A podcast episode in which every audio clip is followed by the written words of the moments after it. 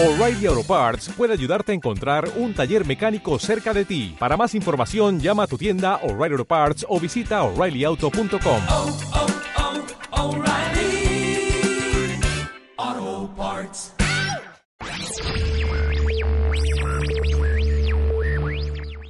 Hola, ¿qué tal? Eh, bienvenidos al episodio número 2 de Audio Freak. Eh, ha pasado mucho tiempo desde el episodio número 1, pero bueno, este podcast no, no tiene eh, una frecuencia establecida y pues se da cada que eh, hay oportunidad y que se encuentran grupos interesantes en el momento en que, que me llama la atención, bueno, pues los pongo.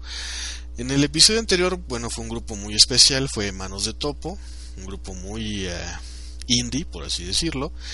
Pero en esta ocasión vamos a cambiar radicalmente. Eh, es un grupo muy popular, no quisiera decir comercial, pero bueno, eh, es de que es muy conocido, es muy conocido. Ha venido a México, eh, ha dado conciertos aquí en México y eh, la verdad es que eh, lo conocí hace poco, de hecho, gracias a, a mi amigo Ark, que está aquí conmigo. Hola Ark, ¿cómo estás? Hola, saludos, muy bien, este, alegre de estar en tu podcast de Audio Freak y compartir ese tipo de música con toda tu gente. Sí, sí.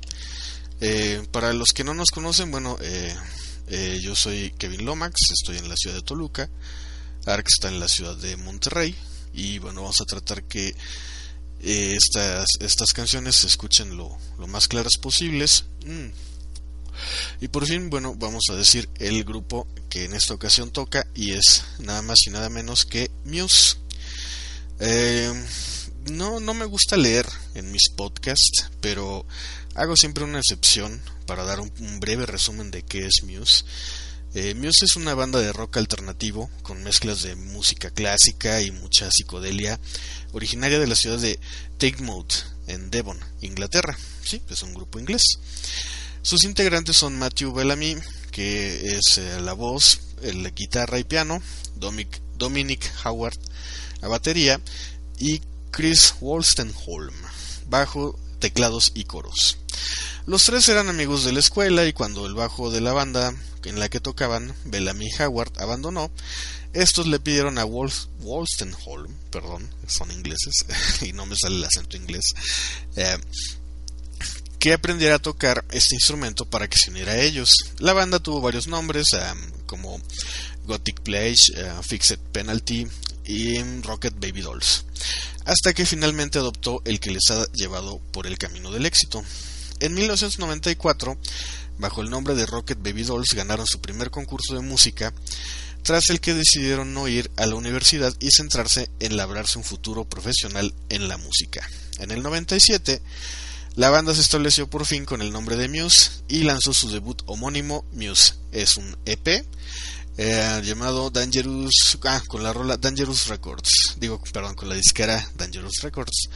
Eh, la banda siguió tocando en varios locales y en el 98 ya tenían una buena base de seguidores en Londres, así que dieron sus primeros conciertos en la ciudad del Támesis y en Manchester. Conocieron a Dennis Smith, quien les llevó a su estudio en Corn Cornwalls, algo así, donde grabaron su segundo EP, Muscle Museum. Eh, esta pieza atrajo la atención de la prensa especializada e hizo que Smith fundara la discográfica Taste Media especialmente para Muse, con la que la banda sacaría tres discos. Muchas compañías se mostraban reticentes a su sonido, demasiado parecido a Radiohead, pero Maverick Records, propiedad de la cantante de fama mundial Madonna, les fichó para el mercado estadounidense y eh, se los llevó por gira en los Estados Unidos. Eh, ya está de más por decir que han tenido muchísimos éxitos, bla bla bla bla, y que han vendido muchísimos discos. Eh, su sonido a mí en lo particular se me hace muy estridente, no por ello malo, a mí me encanta. Y pues vamos a escuchar la primera rola que he seleccionado de ustedes, que es del disco eh, Absolution y la rola se llama Histeria. Así es que eh, terminando la rola, bueno, vamos a ver los comentarios de, esta rola que espero les guste. Histeria eh, del álbum Absolution de la banda Muse.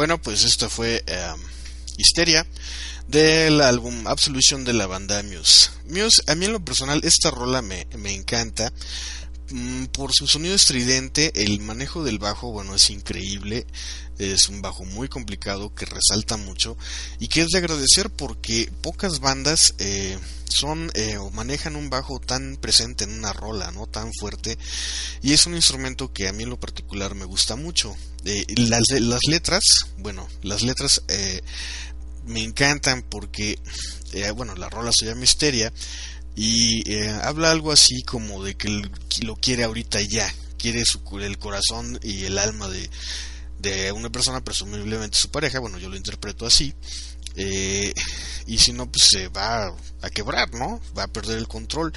No sé, es mucho de, de esto de que la quiere eh, estar con alguien, así es como yo lo veo, mi muy personal interpretación, y es casi imposible, ¿no? Que la verdad es que gran parte de mi vida ha sido así, ¿no? El querer estar con una persona y no poder por muchísimas cuestiones, por diferencias de gustos, por de distancias, por no, no, no sé, es este es algo que, que sí me ha caracterizado, ¿no? Soy una persona que no ha tenido muchas parejas en, en, toda su vida y este y bueno pues de las pocas que hay pues es lo primero que quieres no no sé si tengas algún comentario Ark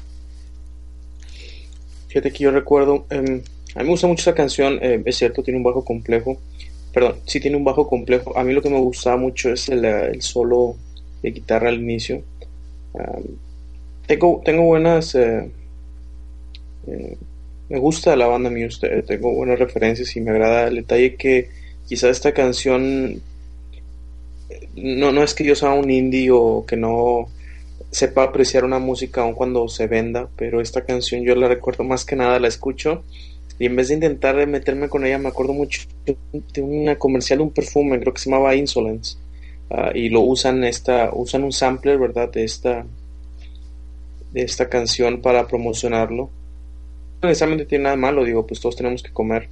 Eh, pero sí, es, es, algo muy Muse. Creo que es de las canciones, volviendo a lo que es esta banda, de las más agresivas. Muse suele ser una banda más pasiva, más introspectiva, con beats más lentos. Este, no, tiene sus, claro que tiene sus canciones de alta velocidad, es una de ellas. Pero pienso que es de las que, de su repertorio, es de las más agresivas. El, el bajo, como bien dijo Lomax, es complejo, es eh, tiene muchos arreglos, ¿verdad? Y a mí lo que me gusta es el solo de guitarra, aun cuando es breve, eh, se me hace muy intenso y creo que va a sonar un poco contradictorio esto, pero por la brevedad se define mucho la canción, ¿verdad? Y, y es un, también es una batería muy energética, ¿verdad? No deja de sonar, pero sigue siendo Muse, luego, luego lo identificas. Sí. Es mi opinión al respecto. Sí, es una característica, eh, a mí en lo personal me gustan las bandas con rolas cortas, eh, es como que un momento muy intenso, ¿no? Una especie de happening o de performance súbito que escuchas, te, te inmerses en un remolino lleno de emociones y, y pum, se acaba, pum, de repente. Y es una de las cosas que Así me es, gusta, exacto. ¿no? Más en este mundo tan acelerado. Eh, pero bueno, en ese sentido vamos a escuchar eh, la siguiente rola, que es... Eh, a partir de ahorita eh, vamos a escuchar ya la, las siguientes rolas son del álbum Black Holes and Revelations. Esta rola se llama Take a Bow y esperemos que les guste. Take a Bow.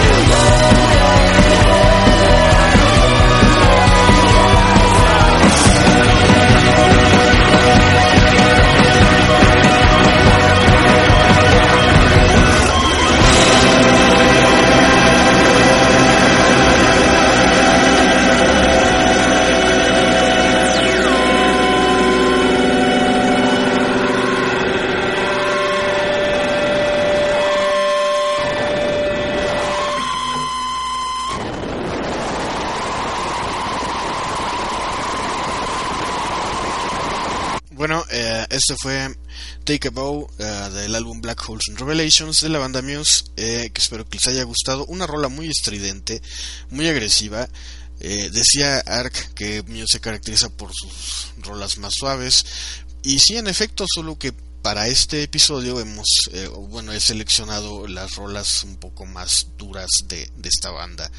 Y esta en lo particular a mí me gusta eh, no solo por lo estridente, por el manejo del teclado que tienen, muy un género no sin llegar a ser synth, pero sí muy este con un teclado muy característico y las letras sobre todo se me hacen geniales. Eh, you Will Burn in Hell.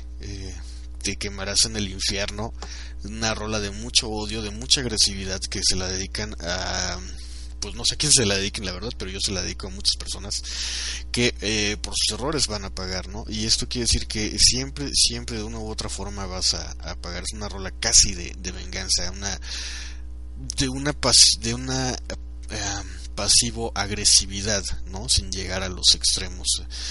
Eh, bueno, qué tan extremo puede ser que le digas a alguien que te quemarás en el infierno, ¿no? En esta época creo que ya es un insulto que ha perdido mucha fuerza. Eh, a mí me, encanta su estridencia, sobre todo un momento de, enojo que tengas, es genial, ¿no, mi querido Ark? Sí, de hecho, en, en, mi opinión es una de esas canciones que, bueno, para empezar, yo aprecié mucho la influencia de Philip Glass, no sé si todo el mundo lo escuchó, pero cuando empieza me recuerda mucho a Philip Glass. Claro que tiene el toque Muse, un toque más de rock y más modernidad, pero yo sí escucho mucho ahí la, el poder que tienen otros artistas de penetrar Muse, de permearlo, ¿verdad? Pero además de eso, eh, si averiguan un poco más de la historia de esta canción, eh, esta, esta, esta rola parece mucho ser eh, un punto de quiebre o, o un punto, una de, de crossroads de caminos cruzados donde Muse trata de fusionar sus eh, caminos tranquilos, sus rolas tranquilas, su lado más meloso, que es el que más sale a la luz, como dijo Lomax, él, va a escoger rolas un poquito más agresivas, pero es la excepción de su material, no, no es lo común. Y en esta canción de Take uh, ves cómo inicia muy tranquilamente, muy Muse, y después llega un momento en que la canción explota y empiezan las guitarras y empiezan otras cosas. Algunas gente gustan, a otras sí, pero lo importante, a mí en lo personal me gusta como es, no, no le tengo nada en contra, digo, es algo que hicieron ellos, pero sí notas o percibes cómo empiezan en un mundo y te, terminan otro completamente diferente y la canción trata de la transición, ¿verdad? Como les menciono, al principio suena muy Philip Glass, eh, eh, muy eh, con mucha sincronía, con muchas eh, secuencias que pueden incluso reflejarse como matemáticas, ves que se empiezan a extinguir y empiezan el lado más orgánico, un lado más rock, eh, guitarras eléctricas, todo muy estridente, sigue teniendo un orden, parece un caos, pero si escuchan bien, si hay un orden, y a mí sí me gusta mucho, por ahí con el rumor, es un rumor completamente Muse, nunca lo confirmó, de que este, esta canción era dedicada a un líder político eh, que lo odiaban. En, en, se imaginarán que mucha gente piensa que es Bush porque pues hemos llevado casi una década de con este presidente, pero todo es un rumor, quiero aclarar de que nunca lo, nunca lo dijeron ni lo dijeron abiertamente, pero alguna vez sí dijeron uh, para, los, este, para los medios televisivos de que Take a Bow era un ataque a un líder político que no quería nombrar. Y pues ahí tienen la canción. Sí, y tienes toda la razón, la banda está claramente influenciada por Philip Glass. Philip Glass es un compositor también muy ecléctico que en algún momento haremos un episodio de, de él aquí en Audio Freak. Eh, y tan así, tan así es la influencia que eh, precisamente el eh, más reciente tráiler de la película Watchmen empieza con música de Philip Glass, tal cual, eh, un, una rola muy buena de Philip Glass, no, ahorita no me acuerdo su nombre, y hacen el, en, el, en tráiler hacen el corte y esta rola precisamente, lo cual es eh, genial, a mí me parece una, una, un trabajo de edición genial y fabuloso, ese tráiler vale la pena solo por, por la música, desde luego la película también aparenta ser muy buena y Watchmen pues es una, una novela gráfica que a todo el mundo eh, la mejor, la más elogiada. Eh, así es que, bueno, es un claro ejemplo de, de la influencia de, de Philip Glass. Eh, y eh, a mí me encanta. A lo mejor a muchas personas sí, te, Ark tuviera razón, es muy estridente y no, lo, no la soportan. pero es parte de, de poder reflejar ese odio que sientes, de sacarlo a la superficie y, y manifestarlo, ¿no? No te tragues nada y siempre que tengas oportunidad manifiéstalo, ¿no? Pero bueno, vamos a pasar a la siguiente rola, que es una rola un poco más suave, más alegre en apariencia, pero ya la analizaremos después. Así es que eh, a continuación vamos a escuchar Starlight, Starlight del álbum Black Hole, uh, perdón, Black Hole Revelations eh, de la banda Muse.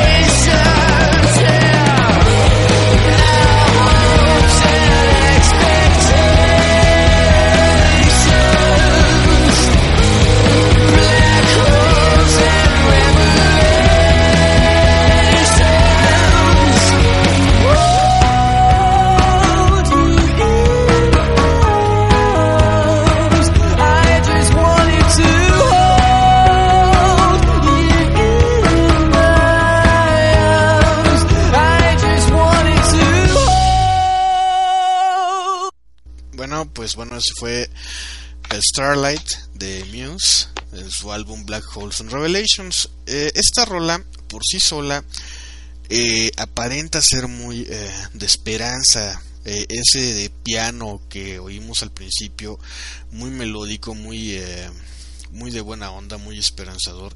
Sin embargo, la, la letra no es tan así, ¿no? La, la letra, a mí me encanta esta, esta letra, particularmente esta canción. Eh, dice, Far away, this ship is taking me far away. Eh, que esta nave lo lleva lejos, lejos de las personas que, de las memorias de las personas que, y quienes les importa si está vivo o muerto, ¿no? Como que se desvanecen en, en la existencia misma, ¿no? Se, se desvanece y solo uh, se aferra a alguien, ¿no? Hold you in my arms, I just wanted to hold you in my arms. Entonces, eh, hay otra parte que dice, nunca te dejaré ir si prometes no desaparecer, ¿no? Siempre está esa esa esperanza porque quiere aferrarse para no desaparecer, ¿no? Sus esperanzas, sus expectativas eh, y etcétera, etcétera. Pero, pero aún así eh, se está yendo, ¿no? Se está yendo lejos de las memorias de la gente quienes les importa si está vivo o muerto. A mí me, me encanta y, y, contrasta toda la letra con el ritmo que escuchamos, ¿no? Ese piano muy interesante al, principio y al final. No sé tú qué piensas, mi querido Arca. A mí también me gustó mucho esta canción, creo que es de mis favoritas de la banda. Todas tienen cosas interesantes, pero eh, eh, la lírica está buena. Ah, pues como sí me parece una buena historia, pero no voy a mentir al respecto. A mí lo que más me gusta es el ritmo. La, música está bien, la lírica está bien. Está un poco. Um, la canción en sí no cuenta una historia lineal o, o fácil de entender, es muy conceptual, ¿verdad? Habla de temas probablemente más para hacer rimar pero a mí me gusta mucho el ritmo, que pienso que está mejor logrado. El piano tiene una secuencia muy simple, la verdad no tiene arreglos muy complejos o muy estridentes, lo cual es una lástima, me hubiera gustado ver algo un poquito más complejo, pero entiendo que es su estilo y no es música clásica tampoco. Sin embargo, como dije, estoy a lo mejor siendo un poco agresivo al respecto, pero sí es de mis favoritas. Eh, no la idealizo mucho, solamente que pues soy fan del piano, es mi instrumento favorito, pero así la canción creo que sin duda es la que más he escuchado de Muse creo que también es de las más famosas y es una de las más digeribles. Y creo que todo esto tiene que ver con el ritmo, que es muy armónico, es muy amigable. Yo pienso que es una combinación de esperanza, pero también es un poquito, e, es un poquito eh, nostálgica, es como que un poquito triste. Te sientes, percibes entre palabras o letras un poco de dolo, pero a lo mejor yo me lo estoy imaginando. En todo caso, yo la recomiendo mucho, está en mi librería y la escucho este, lo escucho, eh, todavía es de las canciones que aun cuando Muse ya no ha sacado mucho material nuevo o dejó de ser una banda tan, tan fuerte como otros años, es una de las que está en mi, en mi lista de canciones y todavía la escucho eh, con regularidad. Sí, sí, comparto la misma opinión contigo. Eh, es esperanza, sin embargo, tiene un dejo de melancolía que creo que es lo que. ¿Verdad que sí? ¿Verdad que sí es melancólico? Yo también sí, pensaba sí, lo mismo. sí, totalmente. Eso es este, por lo cual a mí me gusta mucho esta rola. Es una esperanza, pero no deja de ser realista, eh, por así decirlo, por el dejo de melancolía que tiene. Eh, y que es eh, una línea que a mí me caracteriza o que a mí me encanta, que forma parte de, de mí, de, la forma en que soy y es muy buena, ¿no? Espero que ustedes la puedan apreciar en ese sentido y que les llame la atención, ¿no? Y las escuche, las escuchen. De hecho, todo el disco completo es muy bueno, el Black Holes and Revelations. Y hablando de esto, bueno, llegamos ya casi al final de, de este podcast de Audiofrec número 2 y, y, pues la última rola que vamos a escuchar es eh, yo creo que la más popular de ellos, eh, la más eh, no sé si decirle comercial, pero sí es, yo siento que es la más representativa de, de Muse, desde mi punto de vista, desde luego, y que a mí me gusta mucho, me gusta mucho por la melodía, y ya veremos después las letras, ¿no? Así es que, a continuación, vamos a escuchar Knights of Sidonia, o Sidonia, no estoy seguro cómo se pronuncia, pero bueno, Knights of Sidonia, de Muse de su álbum Black Holes and Revelations.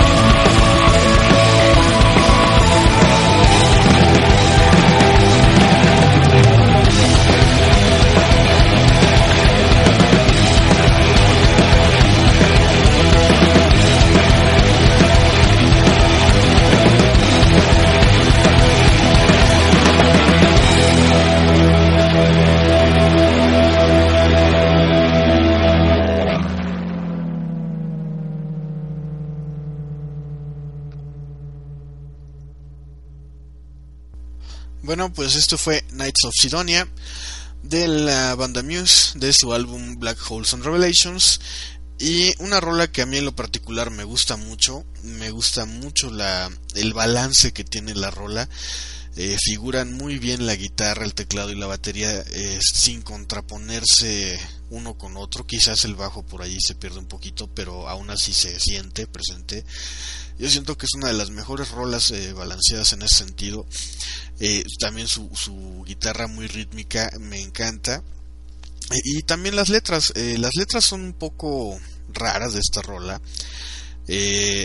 Habla mucho de que van a pelear, ¿no? Este, nadie dice, no one's gonna take me alive, nadie me llevará vivo.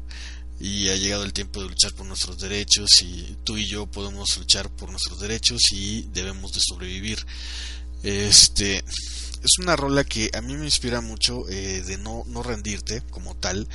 Eh, la fuerza que tiene habla de eso precisamente. Ya habíamos comentado algo similar en las anteriores, en las anteriores rolas.